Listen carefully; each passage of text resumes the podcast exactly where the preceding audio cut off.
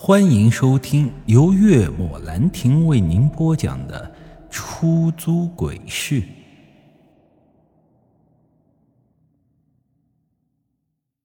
门诊部三个腐蚀严重的大字挂在泛黄的墙上，看起来似乎是荒废了很多年的样子。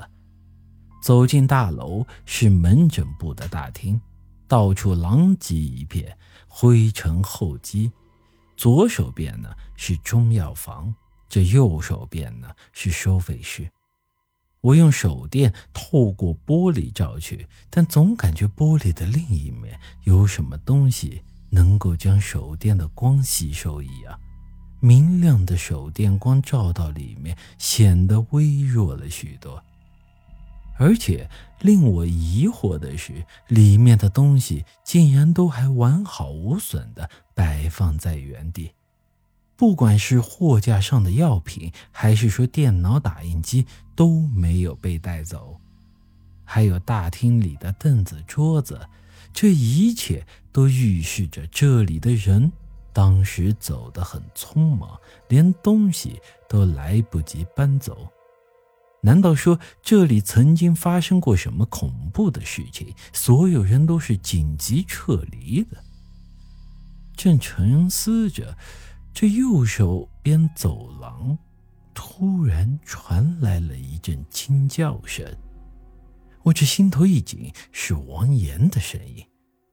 向前走了几步，我用手电往右边漆黑的走廊照射了一下。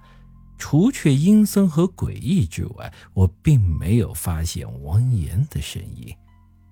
这墙上的标识牌显示，走廊尽头是停尸房和厕所。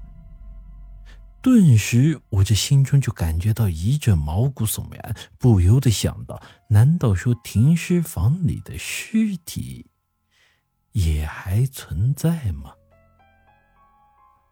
王岩。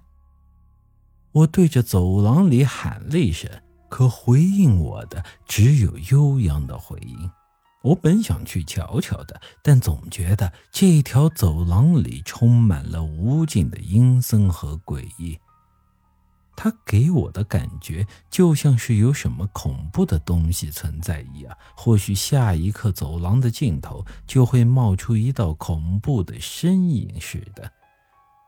而且来的时候，江明警告过我，只能跟着罗盘的指针走。此刻，罗盘指针指向的分明是我前面上二楼的楼梯。这踌躇片刻，我最终还是向着楼梯走去。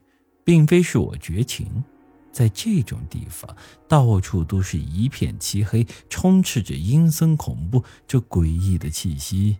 死死的将我笼罩着，这一切所将发生的事情都将是未知的，而我根本就没有救人那个实力。我一只脚刚踏上楼梯，这左手边走廊中突然传来了一阵脚步声。这种诡异的场景使得我呼吸陡然一滞，另一只脚僵持在了半空。那种诡异的脚步声越发靠近，变得急促起来。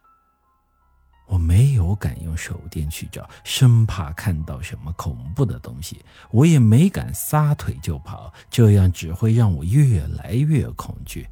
当然，我是深有体会的。一个人走夜路的时候，如果感觉到身后有东西，千万别跑。不跑的话，你只是害怕；但一旦跑起来，你就是恐惧的，而且会越跑越快。跑得越快，这心里就越发恐惧。一旦被恐惧侵蚀，这阳气会衰退，这阳火会明灭不定。到时候就会真的出事了。这心里挣扎了片刻，我最终还是将手电照向了左手边走廊的黑暗中。此刻，我紧紧屏住呼吸，连大气都不敢喘，不知不觉手心里已经是冒汗了。本集已经播讲完毕，欢迎您的继续收听。